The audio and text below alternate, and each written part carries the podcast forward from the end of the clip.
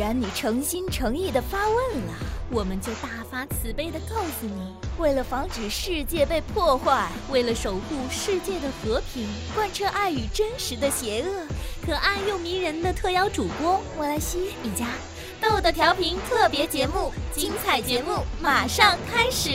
微信公众订阅账号搜索“豆豆调频”或 “radio 一九九零”，新浪微博搜索“豆豆调频 V” 即可关注节目最新动态。我是主播咖啡豆豆。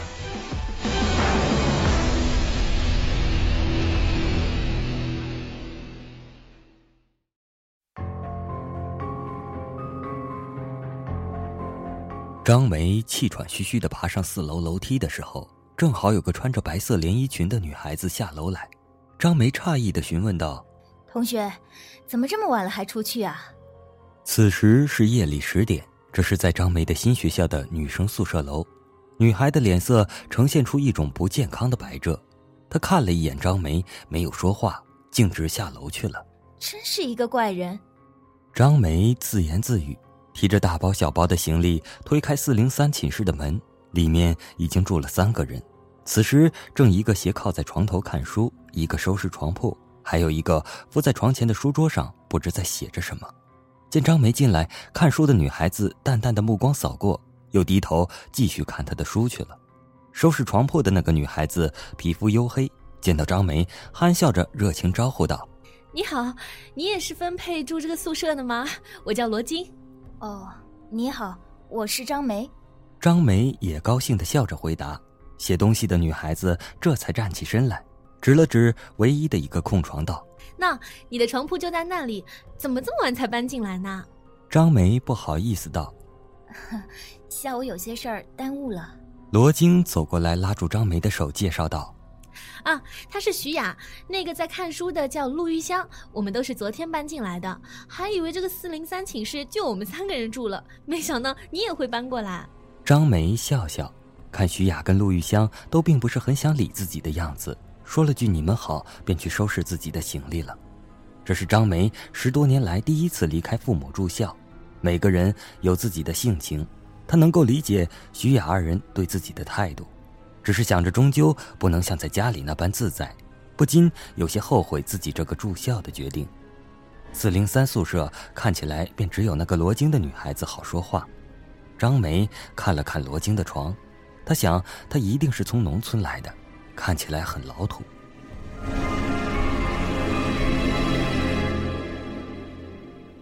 住校的第一夜，张梅睡得极不安稳，半夜她莫名其妙的醒了。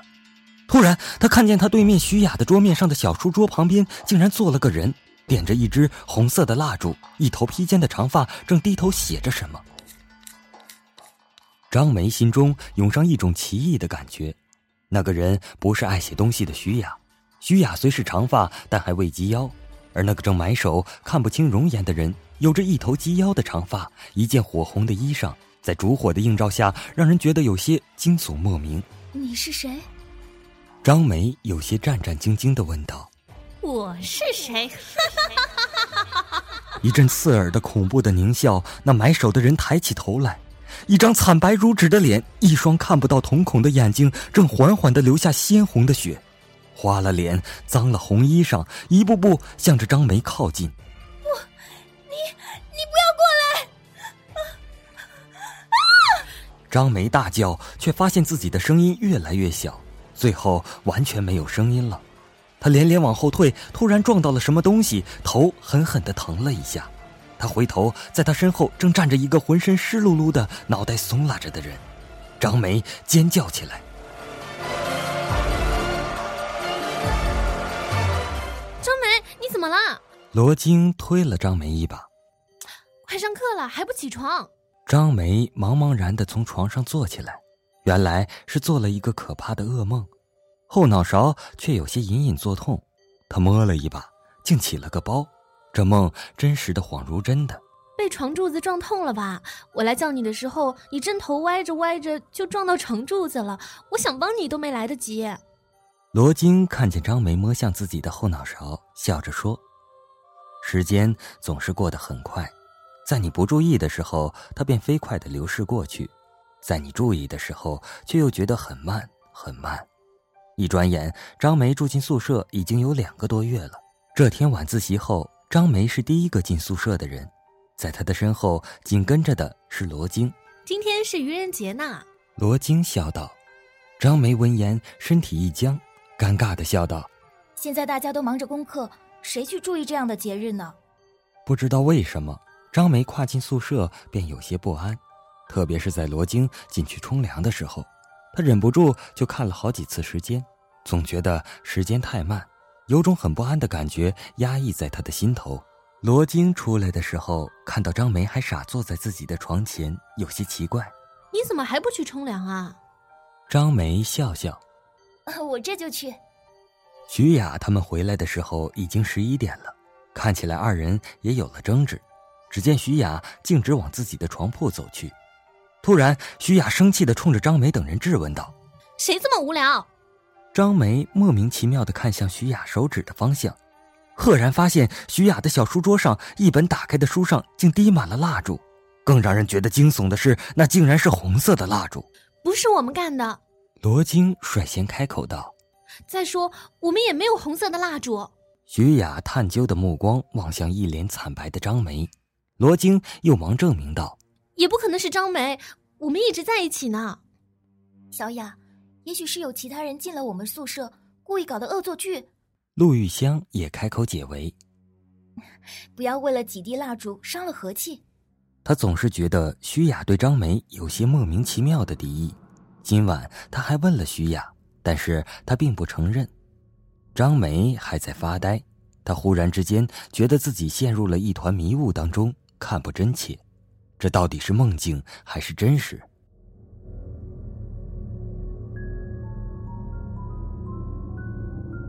夜寂静的让人恐慌。张梅在熄灯之后还独自望着自己的床顶发呆，她拼命想让自己闭上眼睛睡觉，越是这样，越是难以入眠。一声开门的声音让张梅在恍惚中惊醒。顿时毛骨悚然，汗毛直立。刺耳的笑声传入张梅的耳朵，她猛地拉住被子捂住自己，将整个脑袋都捂得严严实实，在被子里瑟瑟发抖。突然，她的被子被人一把掀开了，身上的凉意猛然蔓延开来。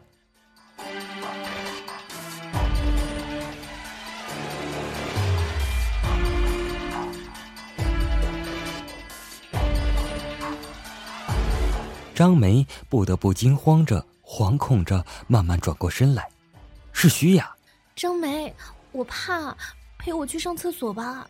张梅狠狠的呼出一口气，叹了一声：“唉，你怎么也还没睡啊？”他想问他刚才有没有听见那奇怪的笑声，但是想了想，还是不要造成徐雅的恐慌了吧。厕所就在宿舍里，月色下呈现出一种古怪的银白色。张梅想要开灯。徐雅却拉了他一下，轻轻的摇了摇头。张梅心中发毛，她觉得今晚的徐雅有些怪异。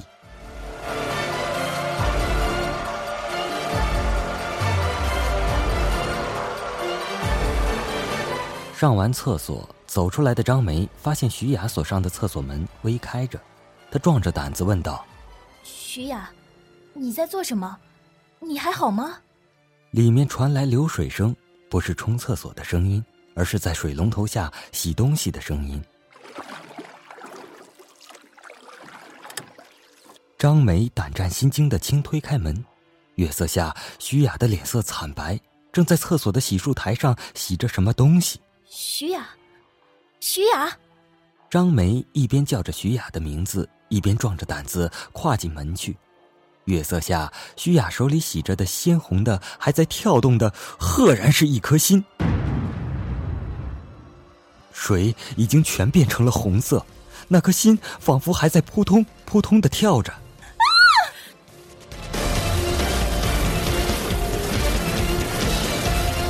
石破天惊的一声尖叫在四零三宿舍响起，整栋女生宿舍的灯亮了。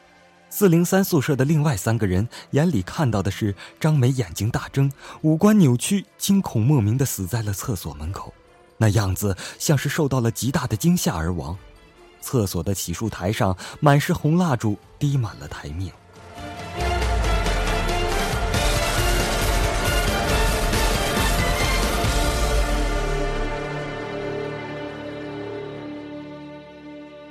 公安局的人来了。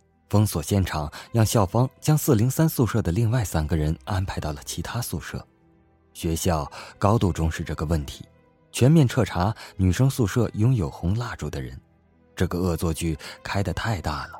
张梅死的这天正好是愚人节，彻查的结果一无所获，没有人宿舍里藏有红色的蜡烛，事情便又不了了之了。徐雅病了，从看到张梅死相之后就一直生病中，她的父母便一直把她留在家里静养。这天是周末，陆玉香和罗京约好去看看徐雅，同住一个宿舍的也该表示一下关心。徐雅的母亲正在翻徐雅从学校带回来的衣服出来清洗，热情的招呼罗京二人坐下吃水果，又转身回到洗衣机旁去了。奇怪，徐雅母亲突然奇怪道：“明明没有红色的衣服，这水怎么变成红色？这浮在水面的又是什么东西？”他一边将衣服从洗衣机里捞出来，一边奇怪的唠叨。陆玉香似乎想起了什么。他猛地站起来，跑到厕所，接过徐雅母亲手里的衣服，一件件翻看起来。在一件深灰色外套的里面，滴满了红色的蜡烛，有的已经被洗衣机洗掉了。陆雨香提着那件衣服，一言不发地站在徐雅门口。床上躺着一脸惨白的徐雅，他看着陆玉香，苦涩地笑了。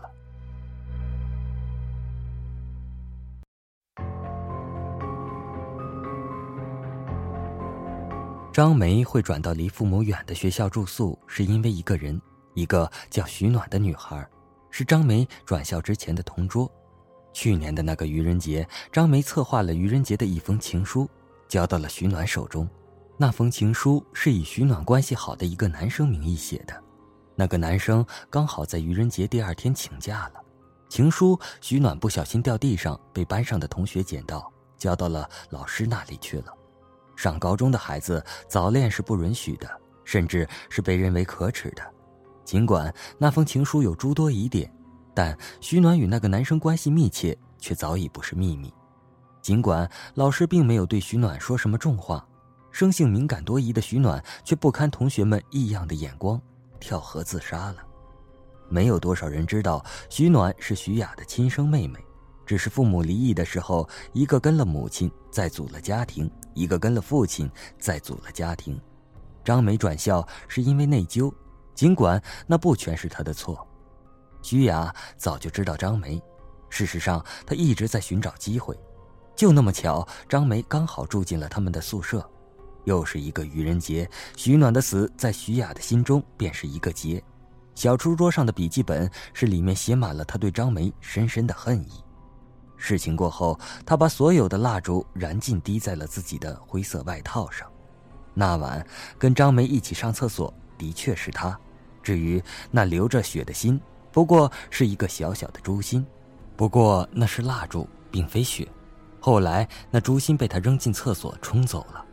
这是他给张梅愚人节的玩笑，一个致命的玩笑。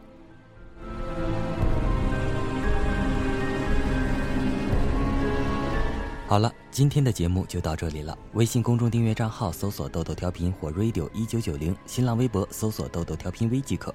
我是本期主播咖啡豆豆，我们下期再见，拜拜。